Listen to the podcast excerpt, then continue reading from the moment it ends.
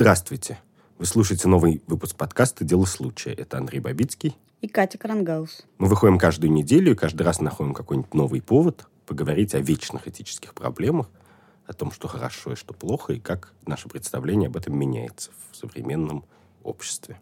Сегодня мы поговорим об оскорблении чувств верующих. Господи помилуй. Но поскольку в России за это наказывают, сажают и штрафуют, то это довольно актуальная тема. А кроме того, тема сложная, потому что пока мы с тобой не поговорили, я еще не очень уверен, что я знаю, насколько реальное оскорбление, как легко мы можем понять, что кто-то действительно оскорблен, а кто-то оскорбил, и надо ли его наказывать за это. И можно ли вообще оскорбить чувства? Да, можно ли вообще оскорбить чувства, а главное, бывают ли такие чувства, которые можно оскорблять и нельзя оскорблять. И начнем, поскольку поводов действительно бывает много сейчас. Вот недавно был случай. Журнал «Совет да любовь», который, как ты можешь догадаться, посвящен матримониальным материям, проводил съемку девушки, симпатичной молодой девушки в полупрозрачном платьице. Кроме платьица, ее украшала скромность. Там, в принципе, это не сказать, что очень была откровенная съемка, но проводилась она в церкви, которая по всем признакам выглядела как совершенно заброшенная. Знаешь, там на крыше трава растет. Но оказалось, что она не заброшенная, и представитель епархии привел гениальный аргумент в пользу этого соображения. Именно он сказал, мы специально поставили железную дверь, чтобы люди поняли, что эта церковь не заброшена. И Следственный комитет Татарстана, а это там происходило, начал доследственную проверку по 148 статье Уголовного кодекса. Ну хорошо, я понимаю. Твоя мысль заключается в том, что, как всегда, это мракобесие, наш суд несправедлив, доследственная проверка – ерунда, и вообще нельзя э, даже обсуждать этот кейс, потому что очевидно, что нельзя оскорбить ничьи чувства съемкой в заброшенной церкви. Ну, от, отчасти ты права, потому что я, конечно, считаю, что это безумие и жуть, и, конечно, нельзя никого оскорбить, но при этом я не считаю, что это не надо обсуждать. Мне кажется, что это как раз надо обсуждать, потому что я надеюсь еще кого-нибудь переубедить сегодня. Ну, смотри, мне кажется, чтобы наш разговор был честен и равноправен, мы должны вместе договориться о том, что те уголовные дела и те проверки, которые ведутся в современной России по вопросам оскорбления чувств православных, Тангейзер, эта история и многие другие про там, театральные, музыкальные и кинопостановки. И видеоблогер Руслан Соколовский. И видеоблогер Руслан Соколовский. Я не считаю, и ты не считаешь, что правоохранительная система должна вообще решать эти вопросы. Но, Отлично. в отличие от тебя, я считаю, что у верующих есть чувства, и не только у верующих, а у разных групп людей есть чувства, которые можно оскорбить, и как с этим быть, мне было бы интересно обсудить. Вот, например, в некоторых церквях, даже недавно, в Москве были бары. Вот на Шабловке была церковь, в которой был бар. Боже мой, как я хотел бы туда попасть. Видишь? Но его не получится, потому что его вернули церкви. И я считаю, что это нормально. Ну, подожди, нет. Я ну... считаю, что это хорошо. Потому что сооружение, построенное для того, чтобы верующие люди, не художники, не архитекторы, не ценители искусства, а верующие люди могли там молиться Богу и делать то, во что верят, и для этого это здание построено, считать, что это очень неважно и весело устраивать там фотосъемку или бар, мне кажется, что ну не может твоя прогрессивная голова так считать. Не может. Но погоди, для начала, поскольку мы так комплементарно начали этот разговор, я хочу сказать, что да, при всем своем бессердечии, просто потому что мне нравится с тобой болтать, ради нашей дискуссии я соглашусь, что у людей есть чувства, что эти чувства можно оскорбить. И это есть доказательство Бога просто. Ну, согласен с, с чувствами С моей точки зрения нет, но не важно. И, наконец, что оскорбленные чувства приносят какого-то рода страдания человеку. Окей, с этим я согласился. Как быстро. Да. Кроме того, говоря про церкви, мы сейчас не будем обсуждать вопрос того, который для меня гораздо более актуальный, что церкви, в которых находятся бары и клубы, это, как правило, церкви реквизированные. И когда я вижу какую-то собственность, которую, значит, большевики с наганом у кого-то отняли, и я знаю, у кого они ее отняли, то, конечно, мне вообще не симпатична эта идея изначально. Но про это мы говорить не будем, а мы говорим про оскорбление чувств. Окей, твои чувства оскорблены. Нет, мои чувства не оскорблены но моя вера обладает как бы великой силой не оскорбляться. Но это вопрос религиозный. Но я, мы поговорим об этом позже. Есть общности, к которым я себя причисляю, которые гораздо более подвержены и ранимы к оскорблениям. И? Например, национальное. Да. Я считаю, что есть верующие, которых может задевать такая съемка. И я не считаю, что Ага. за это надо судить, но я не считаю, что эти люди не имеют права на чувства и на то, что это их задевает. Я вполне отдаю им право быть задетыми. Окей. Об этом мы тоже договорились. Видишь, какой я договороспособный сегодня.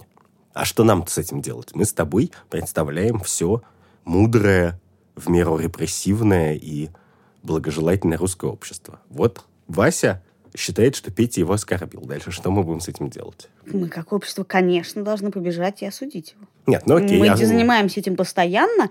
Мне кажется, это важное наше общественное оружие, которое мы часто используем не по делу, просто бегая Да. из стороны в сторону и осуждая людей за какую-нибудь ерунду в социальных сетях. Да. А надо использовать это как... э, Ну, в смысле, мне кажется, Подожди, это не раз- подожди. А что значит ерунда в социальных сетях? Ведь каждый раз, когда мы кого-нибудь громим в социальных сетях, это начинается с того, что кто-то чувствует себя оскорбленным. Ну уж, по крайней мере, чьей-нибудь глупостью.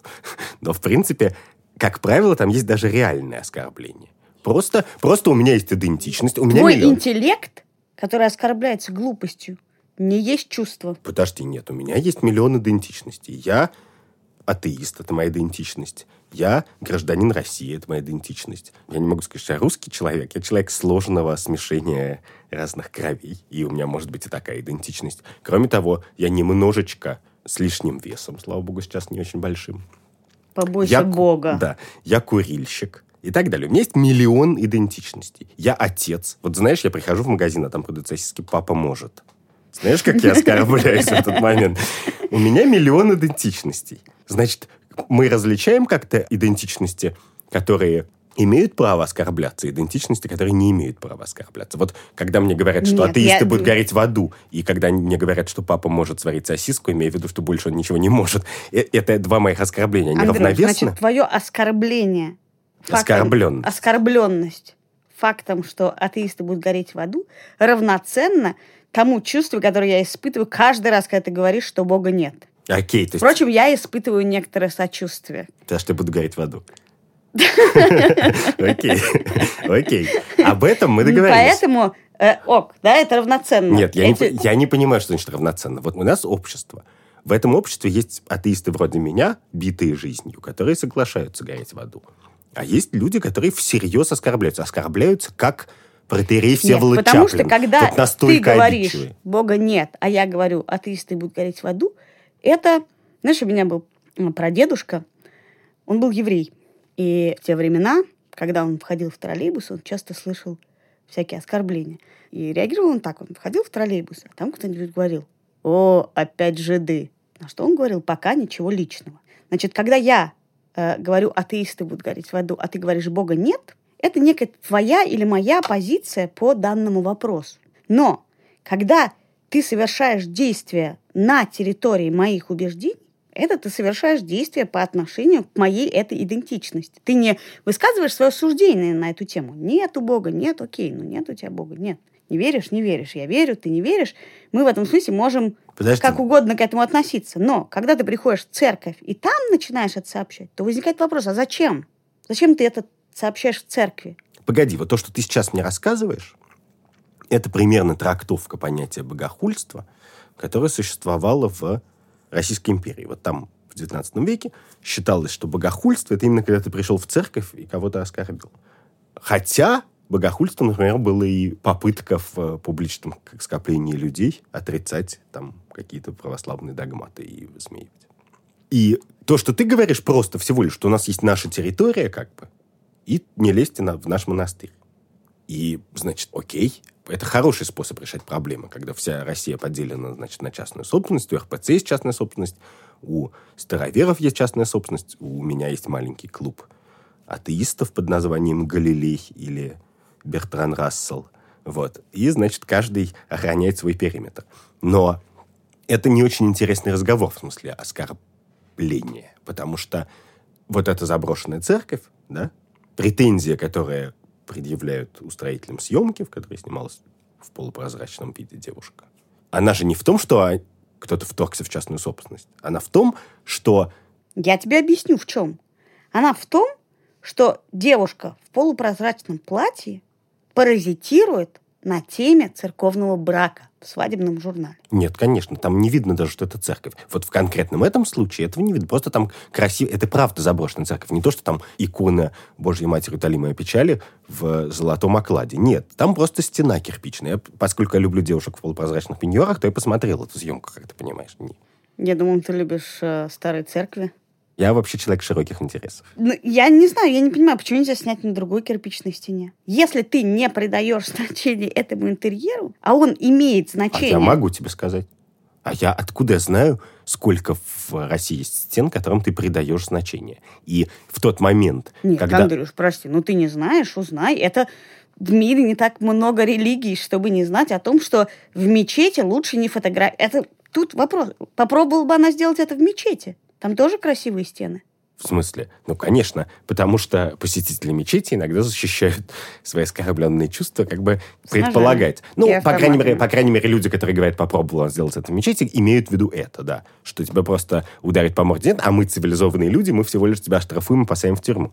Но мне кажется, что ситуация, которую ты описываешь, точнее, способ думать, который ты мне предлагаешь, а именно – значит, представить себе все большие идентичности, которые существуют в России, представить, что для них свято, прочитать, значит, хотя бы статью в Википедии.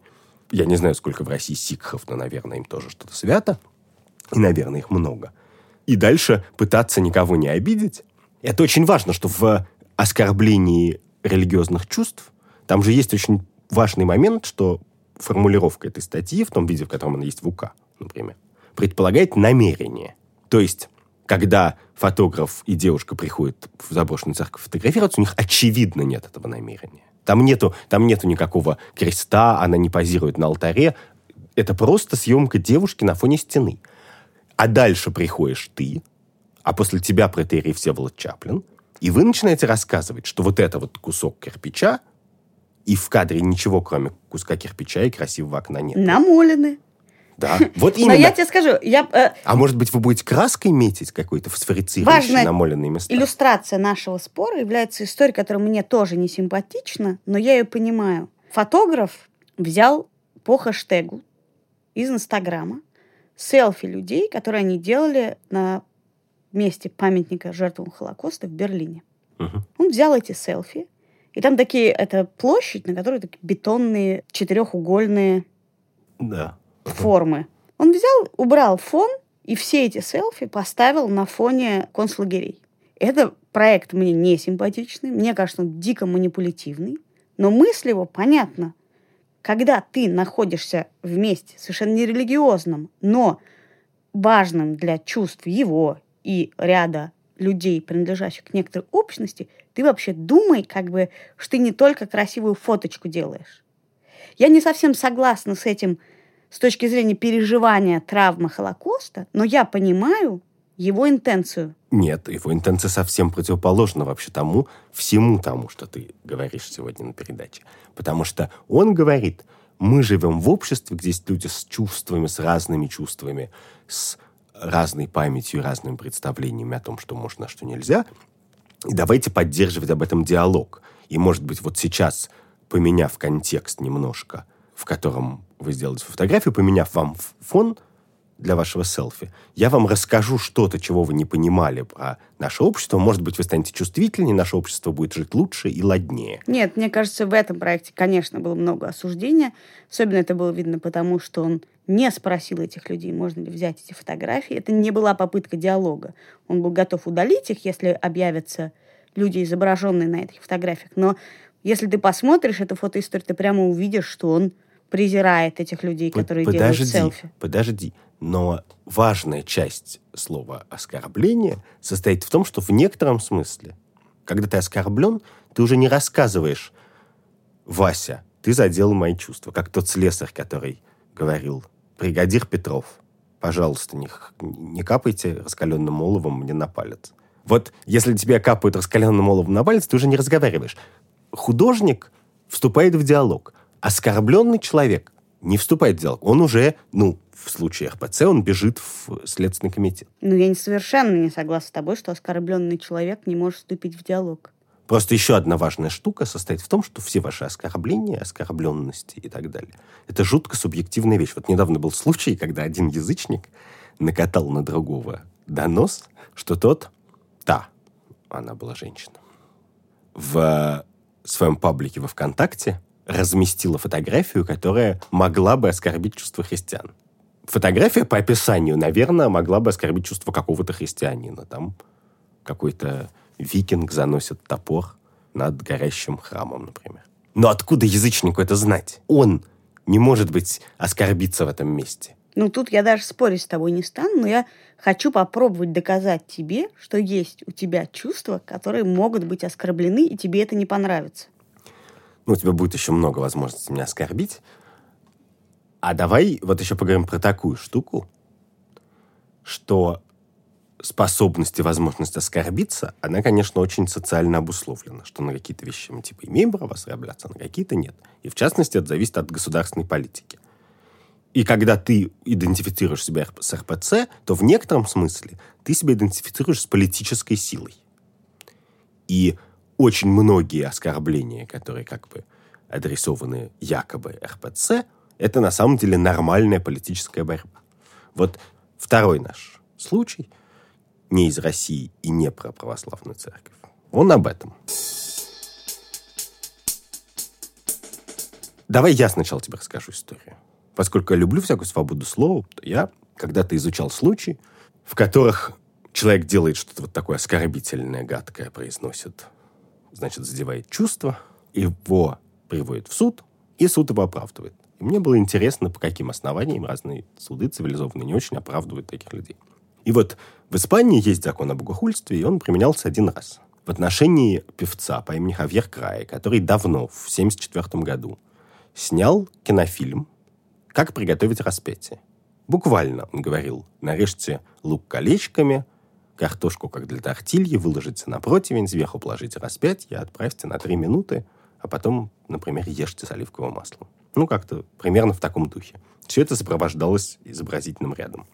И фрагмент этого фильма показали в 2004 году по телевизору, потому что при генерале Франко, конечно, это не могли показать. И вот он предстал перед судом. И суд его оправдал сказав, что очень важно, что католическая церковь в Испании – это политическая сила и репрессивная, если говорить про 1974 год. В обстоятельствах, когда снимался этот фильм, церковь не была просто общностью людей по интересам или по вере.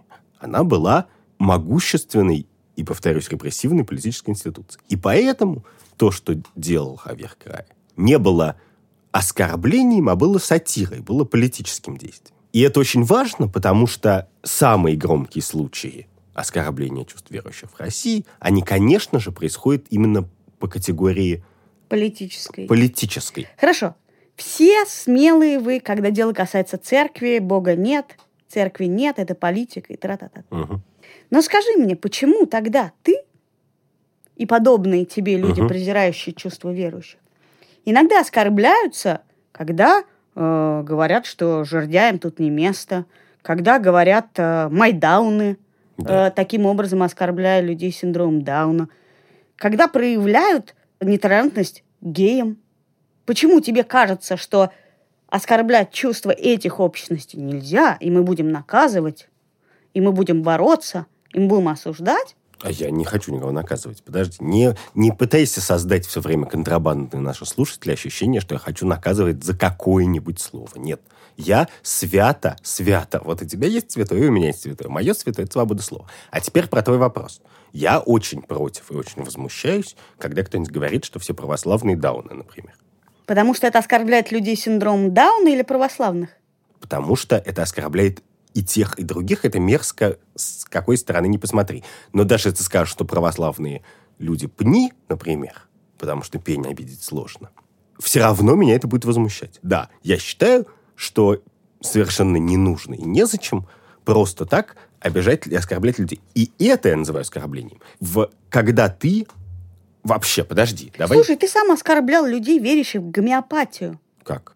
Ты говорил, что они не умны. Нет, я не говорю, я никогда не говорил, что люди, которые верят в гомеопатию, не умны, хотя я честно так думаю. Вот, только что ты оскорбил их. Нет, подожди секунду. Нет. Нет, я даже на самом деле так не думаю. Вот в чем моя проблема. Моя трагедия стоит в том, что я даже не думаю, что люди, которые, блин, верят в гомеопатию, не умны. Я думаю, что очень много очень умных людей верят в гомеопатию. Я в данном случае сказал бы, что они на самом деле в нее не верят, а им просто все пофигу как бы. Но тут мы совсем уходим в сторону. Но есть два принципиально разных вопроса. Когда я какому-то человеку говорю, и неважно, в лицо или не в лицо, но когда я его нашел и говорю ему, ты и вот с этой твоей ты. идентичностью, да. да, ты и такие, как ты, говно. Ну, может быть, я это вежливо говорю. Это одно дело. А когда я говорю, то, во что ты веришь, не соответствует действительности, я, конечно, его не оскорбляю. Потому что Хорошо, все современное согласна. общество Теперь построено на том... заключается да. в том, что такое ты его нашел и говоришь. Конечно. Ты и такой, как ты. Когда ты говоришь, что сердце гея нужно закапывать в землю и сжигать. Да. Это является этим по центральному телеканалу? Является я... ли это тем, что ты называешь нашел Я могу тебе сказать, да. Я вообще-то думаю, что фраза такого рода, она, конечно, не является оскорблением. Для наших слушателей, которые, может быть, не узнали ее, эта фраза была произнесена пару лет назад Дмитрием Киселевым, телеведущим по да. Второму каналу. Да. Честно говоря, я-то вообще очень необидчивый. И я не думаю, что эта фраза плоха тем, что она оскорбительна. Эта фраза, произнесенная ведущим Первого канала, хороша тем, что Телеканал она... «Россия», кажется, все. Телеканал «Россия», и я горжусь тем, что сделал эту ошибку. А, так вот... То есть ты только что оскорбил всех сотрудников Первого канала? Да, да. Так вот, когда ведущий прайм-тайвой передачи на большом, бессмысленном, идиотском говноканале государственном говорит эту фразу, то он на самом деле просто легитимизирует и обуславливает гомофобию. Гомофобию и какое-то количество просто это может иметь так неприятных твои последствий. чувства задевает гомофобию? Нет, мои чувства ничего не задевает в данном случае. Мне просто не хочется, например, чтобы моих сограждан и вообще кого-нибудь просто так били, дискриминировали унижали. И, в принципе, человек, который выходит и говорит, давайте унижать кого-нибудь побольше, он меня... Он, я считаю, что у нас с ним совсем разные идеалы, и мне хочется поменьше иметь с ним дело, и поменьше его слушать, и мне хочется... На самом деле, мне, конечно, хочется, чтобы он еще и поменьше говорил, но я не считаю себя вполне вправе, значит, действовать, исходя из этого ощущения. Хорошо, есть ли идентичности у тебя, которые могут быть задеты, про которые ты понимаешь, что ты в этих идентичностях уязвим к оскорблениям? Или ты считаешь, что прям нет у тебя чувств, которые можно задеть? Сыновьи чувства в тебе можно задеть? Нет, ну подожди, вообще... Шутки про мамку. Ну, в смысле, конечно, мне будет жутко неприятно. Ты можешь за это человеку дать в глаз?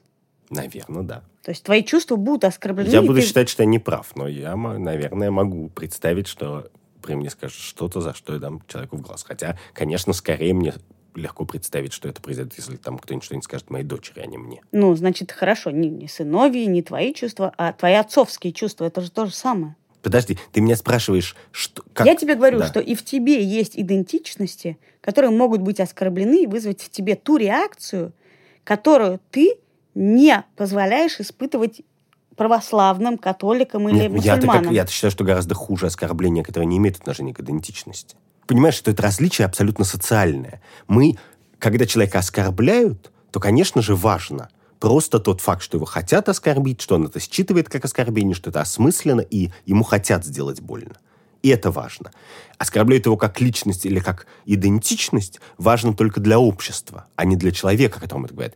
То есть ему это тоже может быть важно в силу того, что некоторые идентичности особенно часто подвергаются нападкам, что какая-то историческая память и семейные истории – заставляют особенно болезненно на это реагировать, потому что какие-то слова являются просто предвестником насилия и воспринимаются как вербальное насилие. И понятно, что моя идентичность левши, например, вряд ли пострадает, потому что каждый раз, когда кто-нибудь гнобит левшей, это всегда как Послушай, бы шутка. Ты, да, ну ты и это... Левша ни при чем. Левша да. это не твое чувство. Да. Но когда... Понимаешь ли ты, почему нельзя отрицать Холокост? Понимаешь ли ты, почему общество не разрешает отрицать Холокост, потому что огромное количество евреев было уничтожено, Супер. и их потомки Супер. испытывают некоторый дискомфорт если у кого-то появляется свобода слова, в которой он отрицает уничтожение миллионов евреев. Нет, понимаешь, все гораздо сложнее. Потому что, конечно, возникает дискомфорт. И тут есть какие-то были безумные совершенно случаи в мировой истории. Например, в 70-е годы нацистская партия Америки, а в Америке свобода слова и там политическая свобода, и там может быть все что угодно, включая институциализированных нацистов, решила провести марш с эсэсовскими повязками. Там, У нас в Риге каждый год проходит марш эсэсовцев. Нет, но там был отдельный момент. Они не просто решили провести этот марш, а они его решили провести в маленьком пригороде Чикаго под названием Скуки, в котором жило очень-очень много людей, переживших Холокост. То есть они просто физически решили, что мы придем значит, на улицу, на которой живут люди, пережившие Холокост, и там пройдем со свастикой. И это было очень громкое дело, которое закончилось тем, что с одной стороны суд разрешил это шествие американский, потому что это свобода слова. Но, с другой стороны, шествие все равно не состоялось по разным другим причинам. Вот. Но вот это классический случай оскорбления.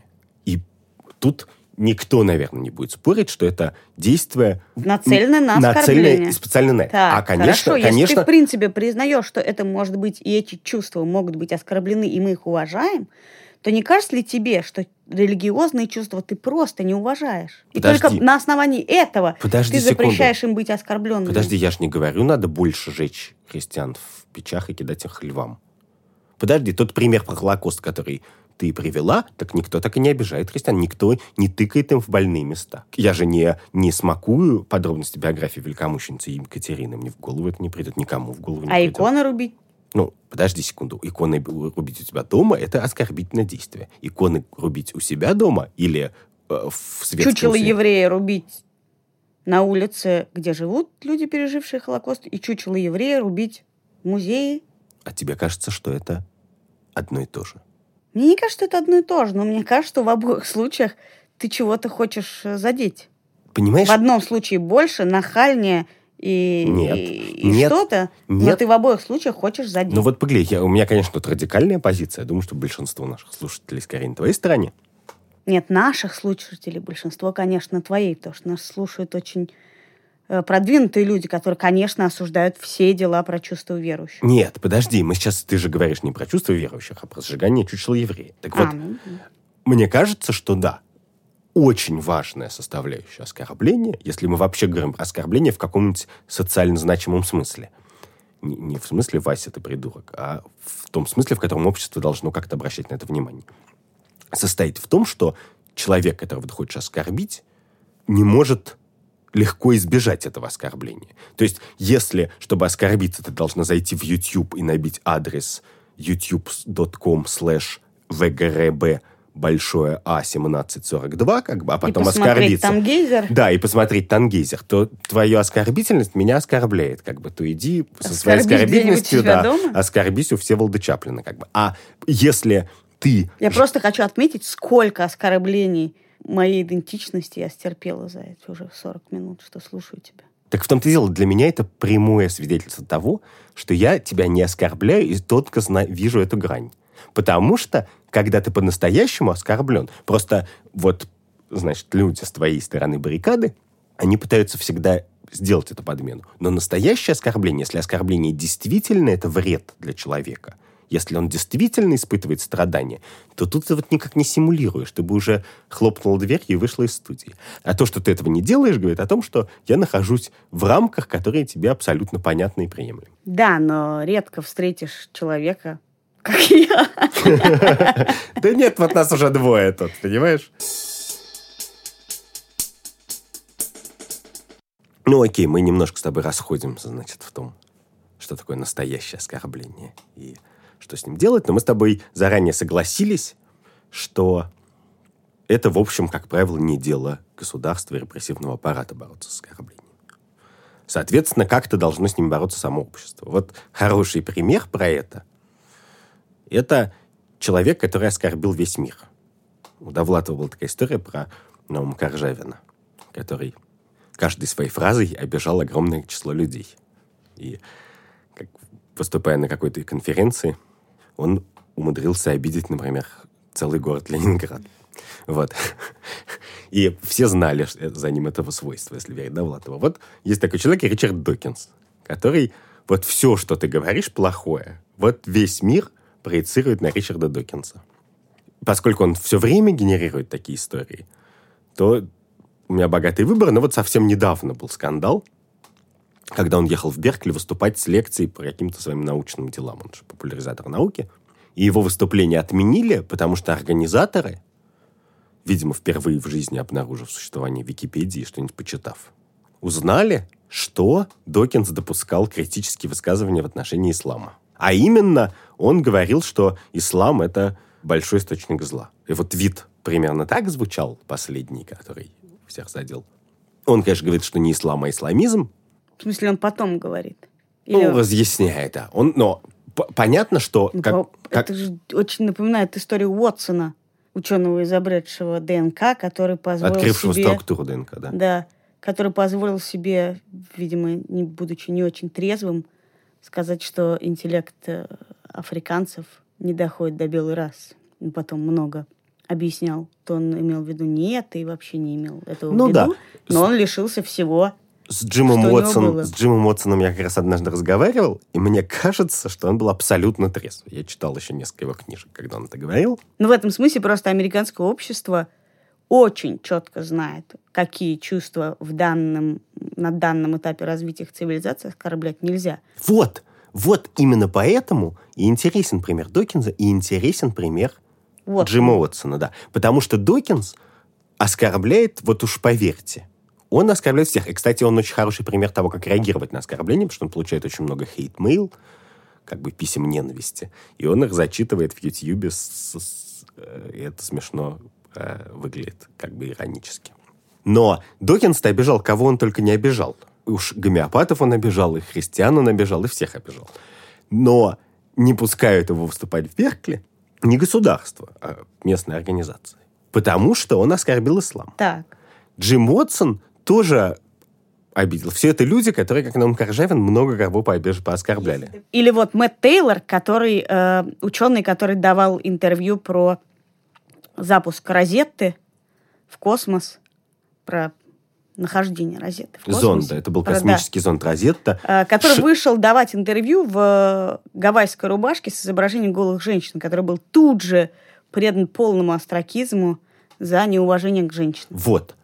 Обычно эту историю по-другому рассказывают. Ее рассказывают так, что чуваки совершили невероятный научный прорыв, просто что-то сравнимое с высадкой на Луну, и вместо того, чтобы обратить внимание на это, все обратили внимание на то, что нарисовано на его башке.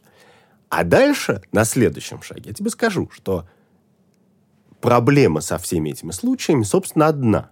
Она состоит в том, что и эти люди, и все другие люди на Земле бесконечно обижают разные идентичности. Да, но мне-то кажется, очень круто, что американское общество говорит, мы сейчас заняты проблемами женщин, э, проблемами равноправия и там э, э, толерантным отношением к мусульманам вне зависимости от религиозной принадлежности и деклараций террористов. И они говорят, вот это сейчас для нас важно, мы эти чувства не оскорбляем. Вот, ты только что признала, что речь идет не про оскорбление, не про чувства. Что когда мы принимаем решение и сторону... Что ж, признал, я тебе все это время говорю, что ты не уважаешь чувства верующих, потому что ты не веришь в Бога. Подожди секунду. Нет, более важный. Понимаешь, у слова «чувство» и слова «оскорбление» есть смысл. В частности, бытовой смысл. Вот как-то мы понимаем смысл этих слов. Так вот, то, что происходит, когда общество начинает говорить, что вот у нас повестка, и то можно, а то нельзя – для этого есть много хороших слов, чтобы это описывать. Когда мы начинали с тобой говорить, мы договорились, что у человека есть чувства, их можно оскорбить. Но это работает только постольку, поскольку мерилом оскорбления чувства и, и вреда, нанесенного человеку, является его оскорбление, а не то, что общество считает актуальной повесткой или неактуальной повесткой. И в тот момент, когда общество говорит, что вот эти чувства мы защищаем, может быть, они вообще слабенькие. Может быть, они... Вот я много читал кулинарных форумов, и Про зато... распятие? Ты все искал? Новый рецепт? Нет, нет, нет. Идеальный нет. рецепт? Нет, я искал, например, рецепты баклажанов. Вот ты не представляешь, какие сильные чувства люди испытывают, когда они обсуждают по-английски баклажан. Надо называть eggplant или aubergine. Как бы, и... Известна мировая э, американская проблема, связанная с горошком в гукамоле, в которой даже Обама вынужден был принять участие. Вот, что сильные чувства у людей, они бывают на совершенно социально незначимые проблемы. Так. Бывают на социально значимые, но у социально как бы незащищен, ну, не социально, а я бы сказал, дискурсивно незащищенных групп. Вот, например, избиратели Трампа. Избиратели Трампа можно как угодно гнобить, как бы, и у них нет чувств. Как бы это такой консенсус. Поэтому они, собственно, и выбрали Трампа. Как бы. вот. Но проблема в том, что мы не имеем права говорить, произносить слово «оскорбление», когда оскорбление – это что-то назначенное сверху. Потому Почему что... ты противопоставляешь а завтра... общественное личному? Почему они не могут сходиться? В этой ситуации Америка, она же всегда очень, ну, всерьез берется за дело. Если Америка сейчас решила, что они будут бороться за права женщин, это значит, что у них накопилось личных оскорблений. И они говорят, все, вот количество личных оскорблений, которые слабы, чтобы противопоставлять, э, противостоять э, сексизму, достигло такого уровня, что мы как общество берем эти права женщин под опеку и будем гнобить каждого, кто позволит себе намекнуть на ущемление этих прав. И поскольку американцы честные люди, они это не называют оскорбительным. Они просто каждое оскорбление называют своим термином. Сексизм, гомофобия, исламофобия. Ну, в смысле, они не сужают каждый раз. Но как бы в английское слово offense, оно как бы значит, кроме оскорбления, оно еще значит просто нарушение. Но это очень существенно, что зачем подменять слова? Вот из-за этой подмены слов, на самом деле, мы перестаем замечать очень важную вещь. Я очень понимаю людей, которые говорят, что да, что некоторые выпады против некоторых идентичных социальных групп они особенно отвратительны, потому что, например, они сопровождаются там насилием и несправедливостью, и поддерживать символически, словесно эту несправедливость и насилие, ну, просто западло и просто гадость. А если какая-то группа не является объектом насилия и несправедливости, то значит их можно То есть поливать. до того момента, как начнутся гонения на христиан, ты считаешь, что православных можно поливать? Ну, до тех пор, подожди, вот, это очень важно, потому что конечно, в тот момент, когда начнутся гонения на христиан, я буду особенно возмущен любым антихристианским выпадом. Конечно, это так работает. Конечно, слова существуют не в вакууме. Слова ну, это ты часть как американское реальности. общество просто считаешь, что в данный момент эта проблема не является проблемой, которая нуждается в защите. Давайте этих будем оскорблять, а геев, людей с разными заболеваниями и, и чего-то не будем. Тогда и скажи, что ты Нет. просто не придаешь значения этим конкретным чувствам. Нет, я-то как раз считаю, что любое оскорбление совершенно одинаково реально, если оно достаточно изощренно и жестоко как бы. Значит, причина, по которой мне кажется особенно неприятными оскорбления в адрес некоторых групповых идентичностей, состоит в том, что эти слова являются не искренним каким-то оскорблением, а довеском к некоторой репрессивной ситуации. То есть, если бы в России можно было проводить прайды, то я в сто раз проще воспринимал бы любую, конечно, гомофобную лексику. Потому что это два разных вопроса. Вопрос социальной реальности и правоприменительной практики, которая физически не дает большой группе людей жить, как они хотят, и это настоящая проблема. И дискурсивный вопрос, что, конечно же, каждый раз, когда это насилие, это подавление происходит, поддержанное обычно силовым ресурсом, я повторяю, то оно сопровождается словами. Ну, не знаю, по-моему, в просвещенных кругах, в твоих кругах, Андрюш, презирать и притеснять верующих людей принято гораздо больше, чем людей по любой другой Конечно, конечно. И в этом смысле ты должен сейчас стоять на защите нет, моих нет, потому что, убеждений. потому что нет, нет никакого насилия, никто не мешает людям ходить в церковь физически. Напротив, напротив, православная церковь является, конечно же, в России политической силой, довольно могущественной и довольно репрессивной. И ни один православный человек, чтобы он лично не думал про православную церковь, не берет даже на себя коллективной ответственности, не готов взять за это. Ой, ну вопрос Подожди, коллективной нет, ответственности это подожди. вообще другой Нет, вопрос. я не знаю. Я вот, например, чувствую какую-то ответственность за то, что Россия делает в Украине. Я никогда не видел православного человека, который бы чувствовал какую-то ответственность за патриарха Кирилла, хотя... Смотри на меня. Вот, окей. Но я, в принципе, не чувствую свое... Я, я не понимаю как раз всех этих разговоров. Мне стыдно за Россию, мне стыдно за церковь. Люди, такие же люди, почему э, надо чувствовать ответственность за патриарха Кирилла? Чувствовать некоторую ответственность за общность, которую ты представляешь, не ответственность, а скорее как бы необходимость э, формулировок, необходимость как-то объяснять, почему ты продолжаешь чувствовать себя частью, Частью этого. да. Это да. Так вот, есть сообщество, которое говорит, мы сообщество, и которое производит большое количество насилия в моей стране. Сажает, приговаривает, значит, э, громит физические выставки просто. И которое, в общем, безнаказанно. Художники, которых ты уважаешь, Они не приходят рубят вот иконы. Нет, они не приходят и не бьют э, э, людей, которые идут крестным ходом. А православные активисты, конечно, это делают. Значит, поскольку в глазах многих моих сограждан это некоторая единая общность, борьба с этой общностью, с этой безнаказанностью является очень важной политической борьбой. Просто потому, что я хочу жить в стране, где церковь не обладает этим ресурсом.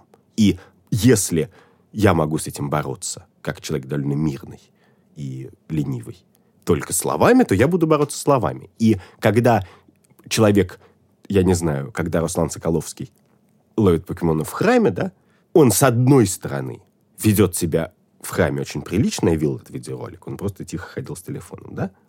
С другой стороны, он оскорбляет, наверное, то, что многие православные люди вчитывают в идею храма, и, конечно, каких-то, значит, бесовских отродий там ловить не, как бы, не нужно, и, и я понимаю эту обиду. Но понимает это сам Соколовский или нет, формулирует или нет, конечно, это часть политической борьбы за некоторый другой образ Да, нашей более страны. того, в моей концепции он даже становится мучеником за веру, понимаешь? В том-то и дело, что ты берешь слово оскорбление, да, и на самом деле при- хочешь ему дать политический смысл, что мы политически хотим защитить вот некоторые Да не меньшинства. я хочу, это так происходит. Да, так происходит. Но тогда видеть другую сторону медали. Тогда другие люди будут точно так же на оскорбление смотреть, как на стратегический политический инструмент. Так и происходит сейчас. Конечно, конечно. И это происходит потому, в частности, что общество в России на уровне прям правоохранительной системы, а в Америке на уровне там студенческих сообществ, я не знаю, Твиттера и так далее, да, на самом деле уже давно отказалось от оскорбленных чувств, а просто занимается вербальной политикой. Просто каждое слово важно не потому, что ты на самом деле кого-то обидел, а оно важно потому, что оно, у него есть политический контекст. А если это так, то наш первый тезис о том, что у людей реально есть чувства, их реально можно оскорбить, хотя мы с этим согласились, он просто не имеет отношения к делу. Значит, в нашем обществе это не важно, есть ли у людей чувства. Нам важны другие вопросы. А? Слава богу, мы закончили этот разговор. Это был выпуск подкаста «Медузы. Дело случая». В студии я, Катя Крангаус. Я Андрей Бабицкий. Подписывайтесь на нас в iTunes, в Андроиде, через что вы слушаете. И мы выйдем с новым выпуском через неделю. До свидания. Пока.